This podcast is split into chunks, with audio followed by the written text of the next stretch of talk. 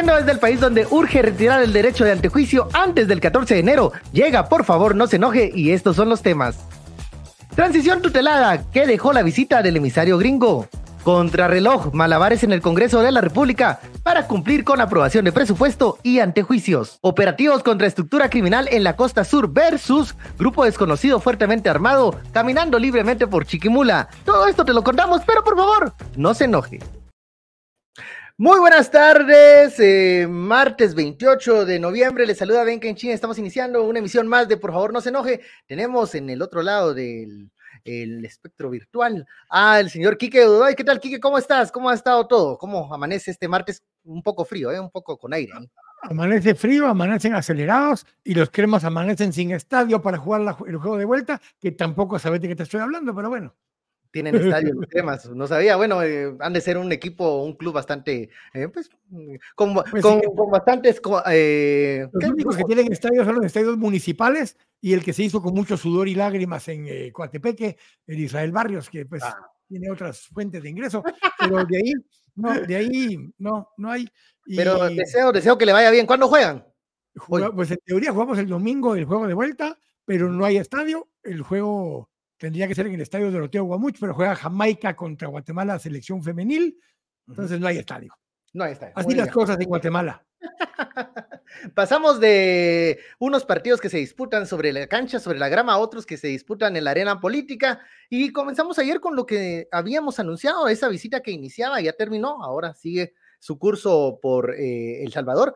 Estamos hablando del asesor de seguridad que se entrevistó ayer, el señor Phil eh, Gordon, que se entrevistó con eh, el presidente, el presidente electo, con algunos eh, representantes de sociedad civil también, eh, para hablar sobre el tema, no solo de la transición, sino también el tema de migración, pero en esto que parece una, una pregunta existencial. Yo, espérame, hoy tengo una, una consulta existencial.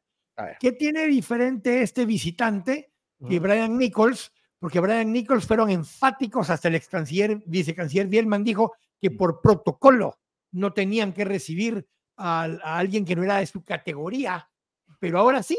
Entonces no sé, no entiendo si alguien de los que nos lee, nos escucha, nos, o nos ve. ¿Nos puede decir la diferencia? O tal vez lo anímico que estaba el canciller en ese momento, no sé cómo serán los protocolos allá en, en, eh, en el tema de, la, de relaciones exteriores, pero este que es asesor encargado del tema de seguridad de la vicepresidenta Kamala Harris, Recordemos que en las, eh, las transmisiones de mando, en algunas ocasiones ha venido el vicepresidente. Biden vino para eh, Jimmy, si no estoy mal. Yo estoy casi seguro que va a venir Kamala Harris. De hecho, la próxima semana en una entrevista que tendremos vamos a poder preguntar eso.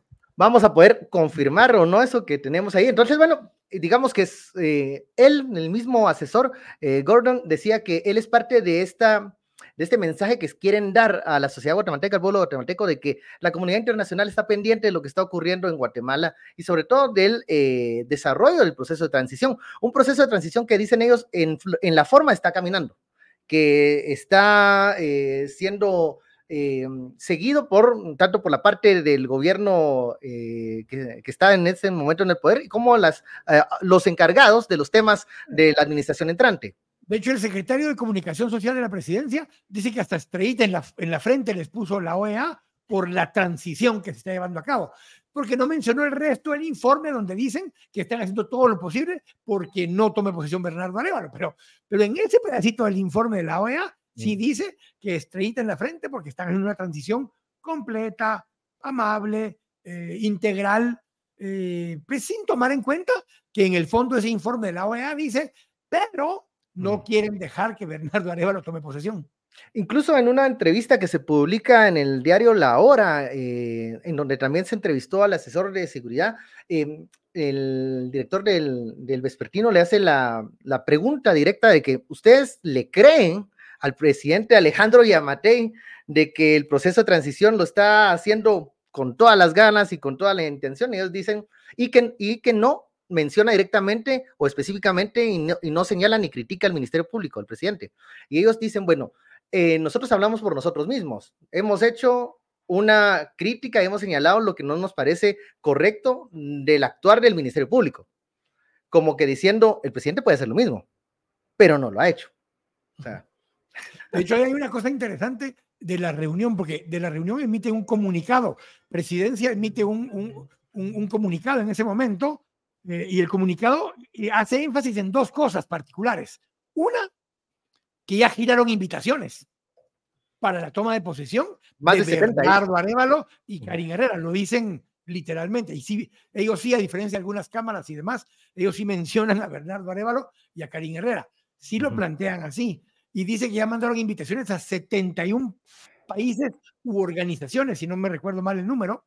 Eh, sí es interesante ver están haciendo un esfuerzo enorme, especialmente en esta visita, de hacer ver que ellos siguen con toda la intención de montar eh, la actividad de transmisión de mando el 14. y eh, volvieron a reiterar, yo creo que de una manera mucho más creo que tranquila, porque Brian Nichols es un poco más expresivo en algunas, en algunas eh, oraciones, pero el asesor eh, reitera que nuevamente ellos tienen herramientas para sancionar a aquellos personajes que puedan o quieran interferir en el proceso democrático o en el proceso de transición de mando, eh, que ellos han observado que y han aplicado alguna de estas sanciones, pero que tienen algunas otras más, sobre todo del carácter económico. no están amenazando, no están diciendo nada, pero ayer veíamos una columna en donde pues una de las personas que ya no tienen visa pues pues se lamentó por la situación. Entonces, entonces hablamos de que finalmente, eh, aunque Lester Castellanos diga que Disney hay en París, pero es que muchos quieren ir al, al de Orlando y, y, ya no se va a poder, esa es la verdad, esa es la verdad, no, ya hay gente que ya mm, le fue retirado el, el documento eh, migratorio y que eh, esta es una señal, una advertencia y que han pensado que tienen otras herramientas que son mucho más contundentes para poder sancionar a aquellas personas que quieran interferir en el proceso democrático. Que Guatemala está en ese camino. El, que hace doblajes, de Mickey Mouse o de Minnie Mouse, no sé quién es, dijo, pinches gringos, dijo, ah. pero no. Eh, y que podía ir a Euro Disney y que no sé qué, pero cabalmente basado en eso. Nichols cuando estuvo acá habló de un tema y hoy le está dando seguimiento, porque está hablando con Unión Europea y con Naciones Unidas que las sanciones para Guatemala se extiendan a otros territorios, este, especialmente está hablando de Europa, tanto sanciones como el tema de visas, que recordemos que hay un nuevo mecanismo para visas para centroamericanos y de América Latina eh, a partir del próximo año en Europa, eh, y eh, además que puedan extenderse sanciones económicas también a, de otros territorios, ya no solo de Estados Unidos.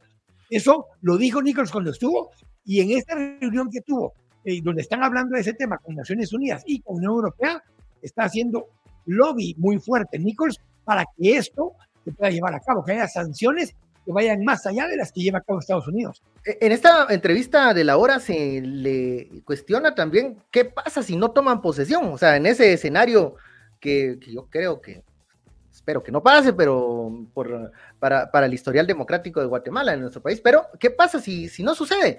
Y bueno, ellos dicen, eh, pueden haber una serie de acciones. Eh, yo creo que incluso Roberto Arzú ha mencionado una que ha estado en la mente, incluso desde el momento en que en que se habló del, del tema Jimmy Morales y el tercer país seguro, el tema de las remesas. O sea, yo no me imagino una, una sanción de ese, de ese tipo y las consecuencias que podría tener para la economía guatemalteca, teniendo los números, las remesas que han eh, arrojado en los últimos años y que se han convertido en un pilar de la economía del país.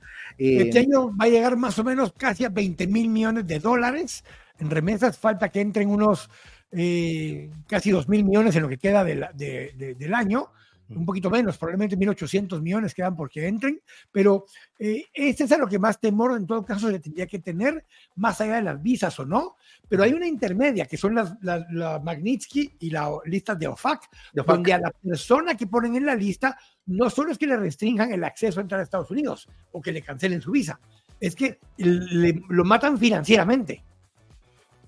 A ver, dice, dice un comentario aquí, eh, Pancho, dice, buenas tardes, dice, ¿piensa usted que esta visita fue más fuerte que las anteriores? ¿Vinieron a advertir al presidente y a sus allegados? Em, ¿Cómo lo, lo, lo, lees en ese tono de, yo creo que fue más un, tema más protocolario, más de tema de inversión, porque habló también de tema económico y que la inestabilidad política también generaría un ambiente de incertidumbre para los inversionistas. Entonces también nos está diciendo, no van a venir inversiones. Mira, yo creo que tiene dos, dos, efectos. Uno es que es un proceso de una transición tutelada. Eh, la vez pasada que vino Nichols, al día siguiente casi que, que, vino él, estuvo aquí el jefe de derechos humanos de Europa, de la Unión Europea. Eh, ahora han habido en el, en el interim otras visitas, tal vez no de esos altos rangos, pero en la misma línea. Ahora vino em, el encargado de seguridad nacional de la vicepresidenta Harris, eh, que es la encargada de esta relación migratoria y todo este tema de desarrollo económico en la región. yo creo que sí están un poco en esa línea. Y Carlos Torres lo decía como en la misma línea que lo dijo Lester. Digo, miren, no importa lo de la visa. Bueno, si no importara no lo estarían ni diciendo, eh, porque es un tema donde al final sí tiene un efecto y cuando se incorporen otros territorios, Europa en particular, a restringir acceso de personas o a restringir eh, por acceso a comercio, eso va a generar una dinámica un poco más fuerte, pero aquí solo estamos viendo la previa. Las sanciones más duras vienen si es que no se deja tomar posesión a quien ganó la elección, que ese es el argumento principal. Ellos siempre dicen, miren, en una campaña que gane el que gana, pero una vez ganó, lo tienen que dejar tomar posesión porque eso es el espíritu de la democracia. Así es. Y, eh, y no correr, eh, como, el, que, como dijo la licenciada aquella, para el 14 de enero todo el tema de antejuicios, porque entonces ahí sí el objetivo es entorpecer la transmisión de mando y no encontrar ni, ni, ni aclarar el tema de, los, de, los, eh, de las solicitudes de antejuicio contra los magistrados y otros funcionarios. El, el encargado también habló de seguridad y habló también de seguridad regional. Este fin de semana hubo operativos, que ya no habían habido muchos, que el tema pareciera que o no existe o lo están dejando pasar, no, no sé qué, qué sucede ahí, pero el fin de semana fue diferente. Un operativo. Lobo Negro y Pacífico. Lobo Negro y Pacífico. Eh, que se pudieron observar mm, las inconsistencias de estos mismos operativos, lugares en donde había fuerte presencia policial, donde hubo una rápida detención de personas, sobre todo cuando eran más temas de comunidades o donde no había mucha gente organizada, y otras imágenes en donde veíamos a los policías corriendo porque habían otras comunidades que estaban más organizadas con influencia de, estas estructuras y que los estaban pues sacando del territorio. Entonces, eh, estamos viendo que una realidad que queremos a veces ignorar, eh, que es la influencia que tienen estas estructuras ya en, la, en el terreno, Quique. Eh, hay tres extraditables, de nuevo, solo me sé los, los, los, apodos, Pepe, el mapa y el Mosca. Y otra serie también de oficiales en activo, dos, uno en retiro del ejército y también elementos de la Policía Nacional Civil. ¿Qué nos quiere decir esto? Que esto ocurre y se desarrolla bajo eh, la mirada de las autoridades. Hace unas semanas destituyeron al director de la Policía Nacional Civil. No dieron cuenta de cómo o por qué, si fue porque no agarró agarrotazos a los manifestantes o porque algo más que estaba pasando, pero no lo, no lo, eh, lo destituyeron.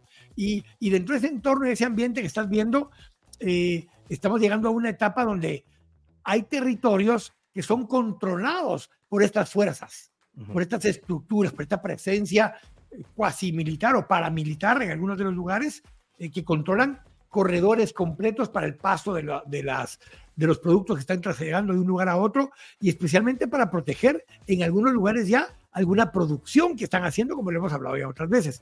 Este es un tema que también le preocupa a los Estados Unidos, que en verdad es un problema que es más de Estados Unidos que nuestro, pero ocurre en nuestro territorio, los muertos se ponen en nuestro territorio y las estructuras de poder ocupan terrenos en nuestro territorio, en nuestros 108 mil kilómetros cuadrados. Entonces, sí es un dilema de cómo lo logran manejar y, como decís la persona que vino esta vez era el encargado de seguridad nacional, que está vinculado a esos temas principalmente también.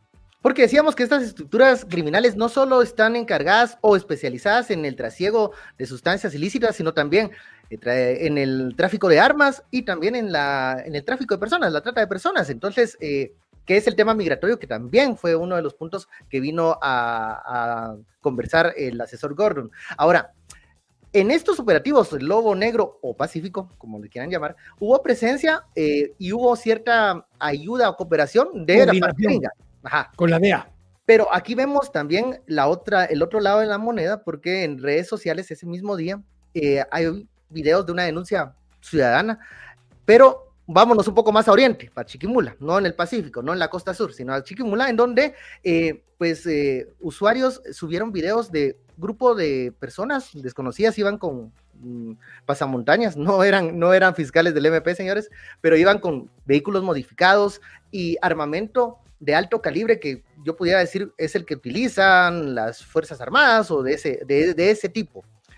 y impunemente estaban en una gasolinera. Eh, creo que no se, no se generaba ni, una, ni un ambiente de seguridad, todo lo contrario, sino de temor. de hecho, la eh, persona que estaba grabando le dice, a mí no me hace sentir más segura que tengan esas armas aquí. se puso en un diálogo con estos cuates eh, que tenían toda la apariencia de Jalisco Nueva Generación, aunque ese territorio, como lo dije ayer, normalmente ha sido ocupado por los eh, Chapitos o Sinaloa. Entonces es, es, extraño esa presencia y de la forma en que se dio y que alguien lo haya grabado así abiertamente y lo subió. Y todavía les dijo, vayan a buscar en nuestro canal de TikTok donde va a subir este video. Y dos veces durante el video les, les, les advierte esto. Entonces, esa parte es muy extraña, porque no es normal que puedas grabar así de, de, tranquilamente a la gente y haciéndoles preguntas como esta persona les estaba encarándolos, encarándolos de una manera muy directa y de una forma que uno pensaría eh, incluso que no es prudente.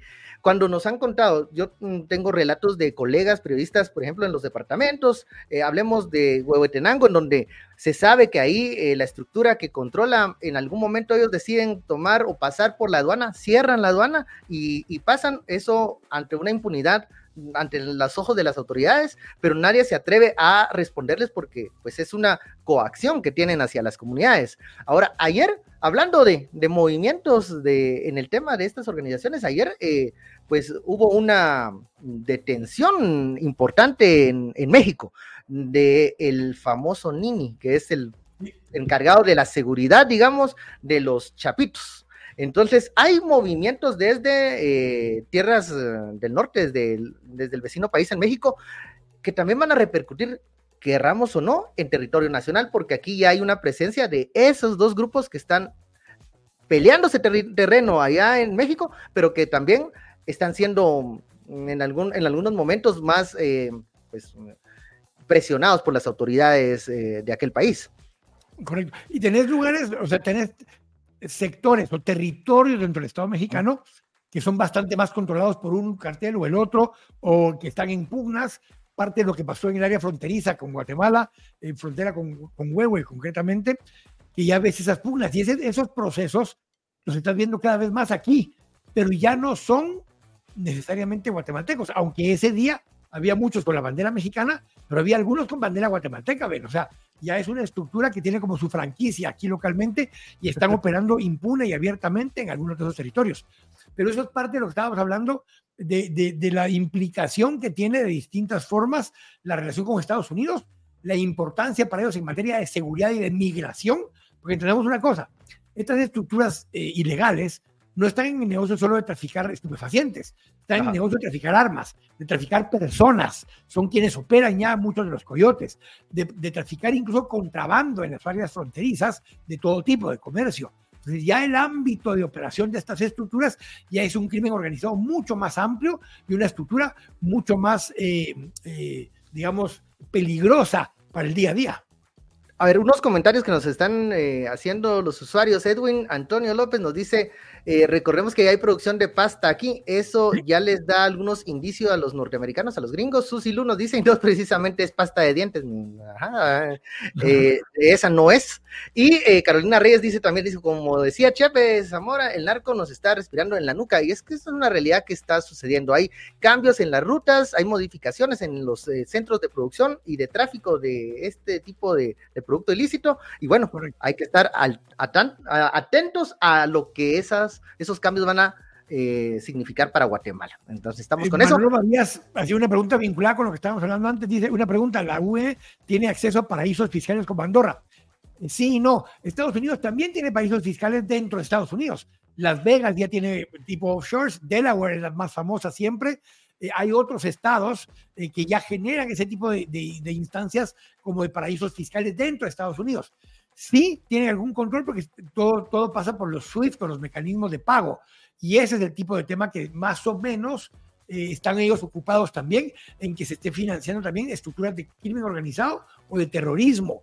Y por eso sí va a tener algún impacto sobre esas eh, condiciones estructuras que tienen una fuerte influencia también en el sistema político. Hablando del sistema político, donde las presiones también están incrementándose, ya hay eh, agenda para para tratar de la plenaria es en el Congreso de la República. ¿Por qué? Porque estamos a mm, tres días de que finalice el periodo ordinario y hay un plazo fatal para la aprobación del presupuesto 2024 y también porque ellos han eh, hecho un calendario bastante extraño, pero eh, bastante corrido para el tema de los juicios, de los antejuicios y las pesquisidoras que se han instalado en el Congreso de la República. Una de las eh, comisiones pesquisidoras ha sido la que se ha instalado contra el ministro de Comunicaciones, el, ministro Maldonado, que ha estado realizando estas reuniones. Y uno de los integrantes de esta pesquisidora ha sido el diputado Armando Castillo, que está con nosotros. si ya producción nos tiene ahí. Muy buenas tardes, diputado. gracias por eh, darnos un espacio antes de que comiencen las cosas ahí en el Congreso de la República para hablar un poco del desarrollo de esta pesquisidora en donde hay, bueno, hay algunas, algunas acciones del ministro que pareciera dilatar el tema del, informe final, pero también eh, qué es lo que ustedes han encontrado y qué es lo que está diciendo el ministro eh, respecto a su persona de esta pesquisidora, que usted no debería estar ahí. Porque, a ver, cuéntenos, ¿qué, qué fue lo que sucedió? Hola Armando, buenas tardes. Mucho gusto. Eh, saludos, Quique. Este, bueno, efectivamente, por sorteo, eh, casi ninguno de los diputados, todos los diputados estábamos ahí tronando los dedos esa noche para no caer, que no nos cayera la pelotita.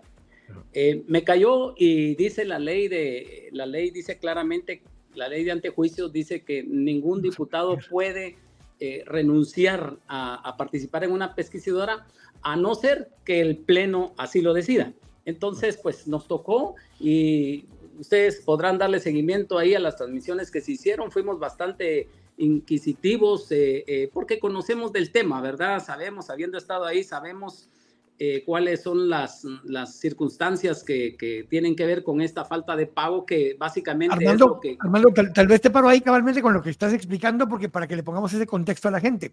El argumento del ministro Maldonado es que fuiste director de Covial en un momento dado, pero más allá que tengas conocimiento, que es lo que estás planteando tú ahora, es que pudiste haber estado involucrado. Solo aclaremos un poco fechas en que sucede el incidente del que se está eh, solicitando el antejuicio y las fechas en que tú estuviste en Covial. Bueno, yo estuve en Covial de mayo del 2016 a abril del 2017. Eh, cuando él eh, dice el ministro que yo no puedo estar en esta comisión porque yo fui parte de. Lo que no dice el ministro es que acá el juicio que se le está llevando a él no es por la deuda en sí, sino es por haber desobedecido una orden judicial. Cuando yo estuve ahí no había tal orden judicial ni de este ni de ningún otro tipo. Y no, no sé si ustedes recordarán, pero en la ley del presupuesto del que se aprobó en el 2016 había un artículo específicamente que prohibía el pago de deuda. No se podía pagar ninguna deuda, decía ahí claramente de ejercicios fiscales anteriores. Y esto se hizo porque la deuda que venía del gobierno de la UNE, que eran más o menos 1.500 millones de deuda flotante registrada, porque no registrada pasa de los 3.000 millones.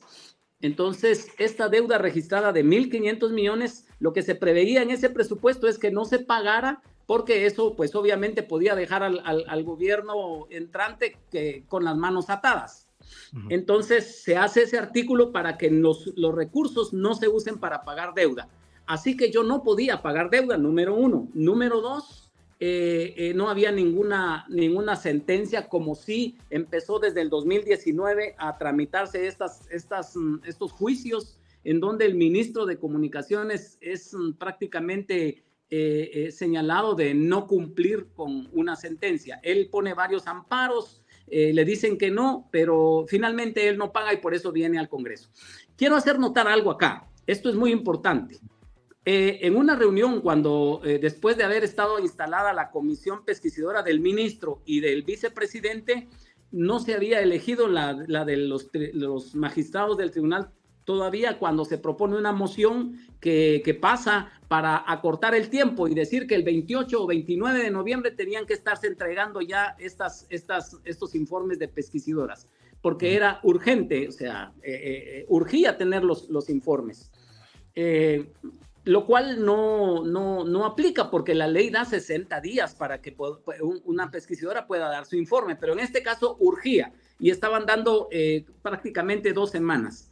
Ahora, investigando, me doy cuenta que vino un antejuicio para el ministro en junio, cuando no había, eh, en época que no era ordinaria, sino que estaba instalada la comisión permanente y entonces eh, nombran a la comisión, porque en ese entonces no se hace con tómbola cuando es receso parlamentario, y recae en tres miembros de la junta directiva que tienen que investigar al ministro. Por un caso similar, solo que más grande, de tres millones eh, más, más 4 millones de, gastos, ¿verdad?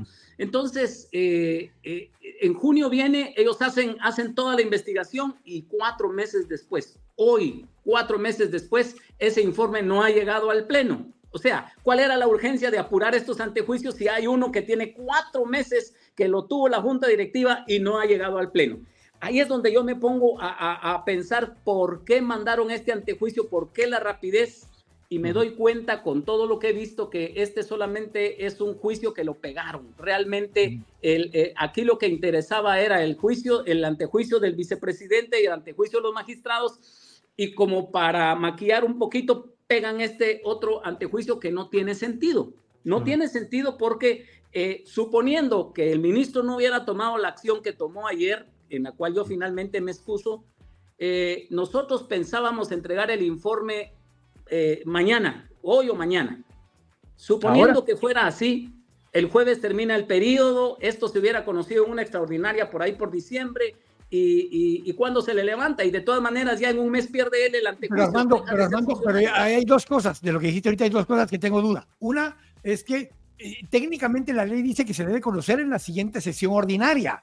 Entonces no podría conocerse durante las sesiones extraordinarias según la ley de antejuicio. Una. Y dos, dijiste que te excusaste, pero la excusa es para que el, Pleno tome una decisión al respecto, porque técnicamente tú no puedes excusarte por la ley de antejuicio. Claro, claro, claro. El ministro vino a recusarme, una figura que no cabe acá, vino a recusarme por lo que ya dijimos que no, no tiene ningún sustento y yo no acepté, no acepté la recusación de él porque es, es, sin fundamento. Sin embargo, la estrategia de él era que al no, al no apartarme yo, entonces ir a, ir a otras instancias, ustedes saben cómo funciona esto, y, parar y, entorpecer todo el proceso, atrasarlo. ¿Por qué? Porque no es este el antejuicio de interés. y, entonces yo decidí mejor presentar yo voluntariamente mi excusa para que se conozca en el Pleno. Ahora, esa, esa, eh, ayer le pedí al, al, presidente de la comisión, Walter Félix, que de una vez enviara mi excusa a junta directiva para que se conozca y mañana debiera estarse conociendo mi excusa. Si finalmente el Pleno la acepta, jugar la tómbola y poner al otro integrante a, agregarlo y ya terminar esta, esta última, una audiencia que quedaba. O rechazar la excusa y que yo me reintegre y terminar esto, ¿verdad? Queda ahora en manos del Congreso realmente demostrar cuál era el interés de esto. ¿Cuál era? ¿Les surge? Bueno, tienen que conocerlo ahorita. Y si lo dejan para después, pues queda claro que este no era, no era el interés precisamente sobre este antejuicio. Diputado, al margen eh, de, lo, de esta controversia sobre su figura y su participación, eh, hay aspectos dentro del Ministerio de Comunicaciones que deben investigarse, que deberían de ser ahondados y profundizados por como por ejemplo pago de, obra, deuda. ¿Cómo deja este ministro las cosas para el siguiente encargado del MISIBI? Eh, eh, ¿Va a ser una manzana envenenada este ministerio para el próximo, para la próxima administración? Bueno, la queja de muchos contratistas, Armando, es que tienen seis meses sin cobrar muchos de ellos partamos del hecho de que el presupuesto que está en el Congreso eh, eh, deja prácticamente sin recursos, de manos atadas al, próximo ministro. Y el poco recurso que lleva, van incluso proyectos ya, ya, ya listos para decirle, mire, solo estos me puede usted aprobar, no puede meter otros proyectos. Y de pago de, pago de, arrastre, solo puede pagar estas obras que le estamos poniendo. O sea, realmente es un instrumento antitécnico y, y, con, con, con dolo, ¿verdad? Bueno, ¿Qué es lo que está pasando y, cómo lo veo yo?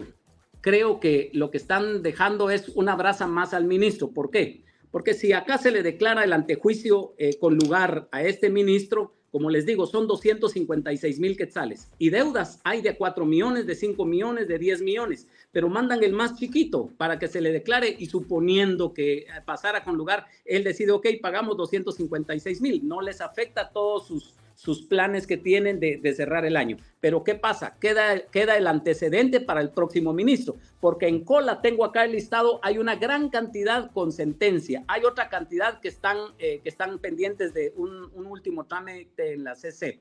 ¿Qué va a pasar con el próximo ministro? Va a estar contra la pared, porque o paga y se quedas con los pocos recursos que le están dejando a pagar la deuda vieja del 2011 y ya no poder ejecutar o no paga y decide ejecutar para porque la población va a estar ansiosa de un nuevo gobierno de que haya obra y no decide no pagar, ya hay un antecedente con este ministro de 256 mil y entonces viene al Congreso y se lo declaran con lugar. Cambian de ministro, el próximo ministro sigue igual, viene al Congreso porque ya está y tiene una larga cola ahí de, deuda por pagar. Eso creo yo que es, como bien lo, lo, lo, decís, ven, una manzana envenenada. El próximo ministro eh, la tiene que pensar muy bien al aceptar esa cartera porque están dejando una, eh, minado todo el campo. Esa es una de las razones por las que yo decidí presentar mi excusa porque eh, yo no me puedo estar prestando a, este, a este juego, a este circo, a todo lo que se está haciendo y no porque yo esté eh, propugnando o esté gestionando a favor de, del próximo gobierno. Definitivamente no. Yo soy una fui una opción eh, diferente de la de Bernardo, pero Bernardo es el que ganó y eso hay que respetarlo. Armando, en esa línea y con lo que decías de lo, de, la, de, lo que están dejando, me llama la atención, yo le había puesto atención a esto, que ya hay una solicitud de antejuicio que entró en junio, cuando estaba la, comisión permanente, designaron comisión pesquisidora, avanzó, tenían 60 días, llevan cuatro meses y no han presentado el informe. Eh, la lógica sería que si lo que quieren es poder perseguir penalmente a Javier, pues podrían haber agarrado ese caso por lo menos y ya estaría. Uno. Dos, el 15 de enero ya no tiene derecho a antejuicio, porque no es diputado, no va al Parlacén como los otros, o sea, él queda como un ciudadano común y corriente. Entonces, a partir del 15 lo pueden perseguir penalmente, pasen o no pasen estos casos. Entonces, lo que uno le llamaba la atención es, es una cosa que nos pregunta aquí, eh, eh, creo que es, déjame ver, aquí hay un mensajito donde nos dice Sally, Sally Lores, dice, ¿qué pasa si lo que están buscando es lo que ya ha pasado otras veces? Y es que se diga, mire, ya esto es cosa juzgada, ya pasó, porque ya llegó al antejuicio y lo declararon sin lugar. ¿Qué pasa si lo que buscan es declarar sin lugar los antejuicios para que ya no lo puedan juzgar en el futuro? No, no, no, porque este antejuicio va exclusivamente por una deuda de 256 mil que él no ha pagado. Él tiene otras causas judiciales por no haber pagado otras cuentas, así que yo no creo que sea por, por taparle el camino y que ya no lo puedan encauzar después. De todas maneras, si hoy el Congreso dijera no al lugar al antejuicio de él, el 14 de enero quien le esté llevando la causa ya le puede continuar porque ya no tiene antejuicio, así que no, no, no veo por ese lado. Yo más creo que es eh, yo más lo veo como una estrategia de dejar minado el campo para el próximo ministro de Comunicaciones. ¿Qué convendría más em, que el Congreso no le quitara la inmunidad al, ministro, eh, dejando un campo minado para la siguiente administración, o alargar esto y como ya hay un cambio de, Mm, de, legislatura, que la siguiente lo retome, si lo, si tendría materia, porque ya estaría. Ya no es necesario ver, ya no es necesario ver porque ya no, necesario ya no tiene juicio. ¿Qué convendría más para, tanto para el ministro si, eh, próximo, al próximo ministro, como para, eh, para los guatemaltecos, para que se pueda hacer un poco de justicia en este caso? ¿Qué convendría más a quién, verdad? Porque, por ejemplo, si el... Ya sabemos a quién, le, quién ganaría, con, como ya están eh, pre, planificados los antejuicios, ya lo sabemos, pero digamos... Javier Maldonado, ¿qué gana o qué pierde? Javier Maldonado, ¿qué gana o qué pierde? Porque de todos modos, en enero ya no tiene protección o inmunidad. Pero ¿qué gana el partido de gobierno actual? ¿O qué pierde el gobierno que viene? O sea, son tres escenarios distintos, como bien preguntabas, Armando. Vean, lo que, lo que sucede es que el ministro, pues eh, eh, ustedes se habrán enterado que se le ha citado al Congreso, no viene y cuando viene, viene con una actitud bastante arrogante, no solo con los diputados eh, de oposición que no son oficialistas, sino también con los oficialistas. Y por ahí se oyen corridos de que algunos oficialistas dicen, si viene hay que trabarlo en buen chapín, ¿verdad? Entonces, em, yo creo que este ministro es de todos los ministros el que no le cae bien a ciertos sectores oficialistas y entonces lo tiran al ruedo para, para que quitarle el antejuicio y no importa, es como quemar un, un, fusible, pero ganan más con, con dejarle el campo minado al próximo ministro. ¿Qué conviene? La verdad es que no lo sé. Por eso yo lo dejé en manos del, del en manos del, del Pleno, porque eh, sinceramente ya no, no, ya, miren, los escenarios se hacen un día, se deshacen al otro día, se plantean nuevos, nuevas, nuevas hipótesis. No sé, sinceramente no sé. En mi caso, yo lo pongo al pleno. Eh, si el pleno no le da prioridad y no lo pone, prácticamente ya no, ya no hay mucho que hacer porque ya entramos a época de receso y esto se va a quedar ahí en el limbo. Si lo hacen, pues entonces veremos, veremos realmente cuáles son las verdaderas intenciones de quienes en todo, en todo caso estaban pidiendo que esto se agilizara. Yo, la duda, la duda más, más cuatro meses antes ahí. La duda más existencial que tengo, Armando, es dónde va a vivir el presidente después cuando salga de gobierno. Porque la casa pues era de alguien que se la prestó, digo yo. Dependiendo. No, estoy diciendo que sea este ministro, pero alguien le prestó la casa, pues. Entonces no sé dónde va a vivir después del 15. Eh, bueno, bueno, e-, es una de tantas preguntas existenciales que, tiene, que, tenemos, que, tenemos, muchos guatemaltecos. Bueno, y veremos si también va a estar el, el, señor Maldonado el 15 de enero acá en Guatemala, tal vez esté allá visitando al señor regalado en, en, en Nicaragua. No, es que él sí tiene pasaporte de otro lado. Ah, bueno, entonces tiene la ventaja. Bueno, eh, diputado Castillo, muchísimas gracias por esta entrevista y por actualizarnos y darnos esta lectura de lo que está sucediendo al interno de la pesquisidora eh, que está conociendo el antejuicio contra el ministro de Comunicaciones Maldonado y también veremos qué va a eh, suceder en la plenaria que ya está. Déjame, déjame resuelta esta duda. Te, te, excusaste, le pediste al presidente de la comisión, que es Félix, que lo mande al pleno. El pleno tiene que consultar si integra al programa más por sorteo. Eh, pero primero el pleno tiene que informe. Primero el pleno tiene que decidir si acepta mi excusa. Si la acepta, tiene que sacar la tómbola y, poner a, Pero eso sería mañana. Eso sería mañana, que conociera. Debiera de ser mañana. Eh, en el orden de ideas en que iba esta dinámica, debiera de ser mañana. Pero no sé si conviene porque los otros antejuicios ya vienen pisando los talones también. No sé, en la dinámica, en la lógica de, del oficialismo, no sé qué conviene. Si, si darle larga a esto, porque el primero que llegue tiene que, tiene que conocerse. Por eso es la pregunta, decía Quique. Si, si llega este en la siguiente sesión, pero si, si llegan, llegan los otros, ¿Cuál de los tres? Y no van a ser de una de, de, pocas horas, ¿verdad? Entonces, eso se va a ir, depende cuál llegue, ¿verdad? Y ahí creo que va, va a ir un poco la, la, lógica. Pero si nombraron como 300 jueces en dos días, ahorita ya se echan esto rápido, pues.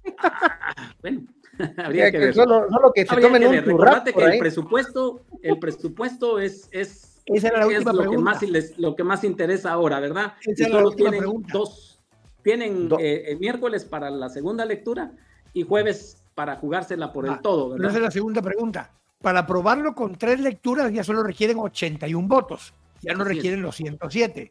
¿Tienen los 81 votos, Armando? Porque como hay un montón de obras que no tenían SNIP, que quedaron fuera del listado, pues ya hay algunos diputados que no tienen interés en el presupuesto, digo yo.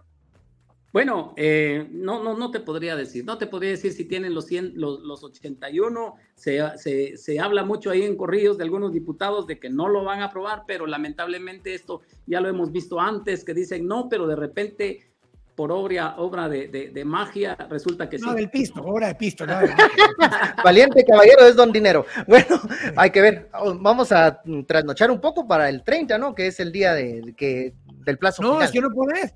Ahí sí, es el 30 a las 12. No pueden terminar como el juez Víctor Cruz. El 29 es el, el, el, madrugón, el desvelo. El 30, sí, el 29 en la noche, pero el 30 a las 12 de medianoche, ¿se aprobó o no se aprobó? Se acabó. Jueves a, jueves a medianoche yo creo que se les van a trabar las carretas porque hay muchas cosas sucediendo al mismo tiempo. Todo, todo aparte, aparte que es un, un, presupuesto que realmente deja sin recursos para pagar incluso a los, a los, a los de salud que, que hicieron un gran esfuerzo para pasarse al, al, al renglón 11 y que tienen ahora cinco o seis meses de que por haberse pasado todavía no les han pagado están eh, teniendo grandes sacrificios y ahora resulta que con estos recortes no va a tener el próximo ministro de salud para hacerle frente a estos compromisos. Bueno, y un montón de cosas más. Yo conté alrededor de 45 nuevas ONG que les están poniendo una enorme cantidad de recursos, le quitan a algunas asociaciones que sí prestan un buen servicio para el corazón, para muchas cosas, y les quitan y abren nuevos, nuevos, nuevos bolsones para repartir el dinero. Entonces,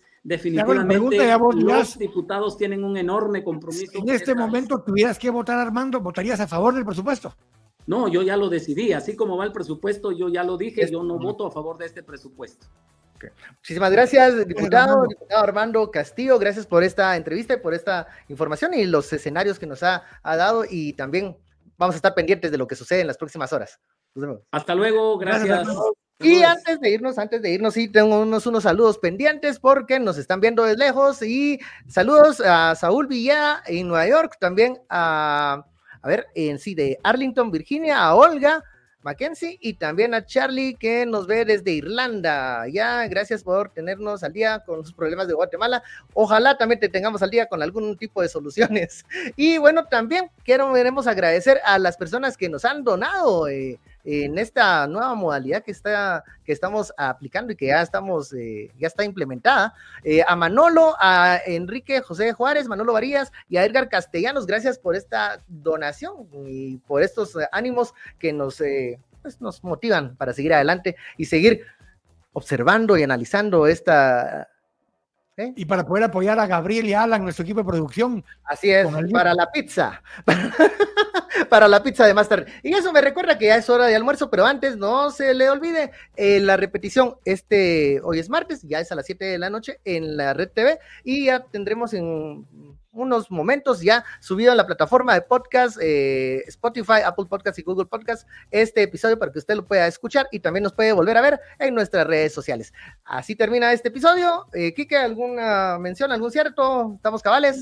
saludos a todos, que gracias por, incluso a los Nets, por seguirnos tomando en cuenta y, promoviendo hasta la familia, ¿verdad?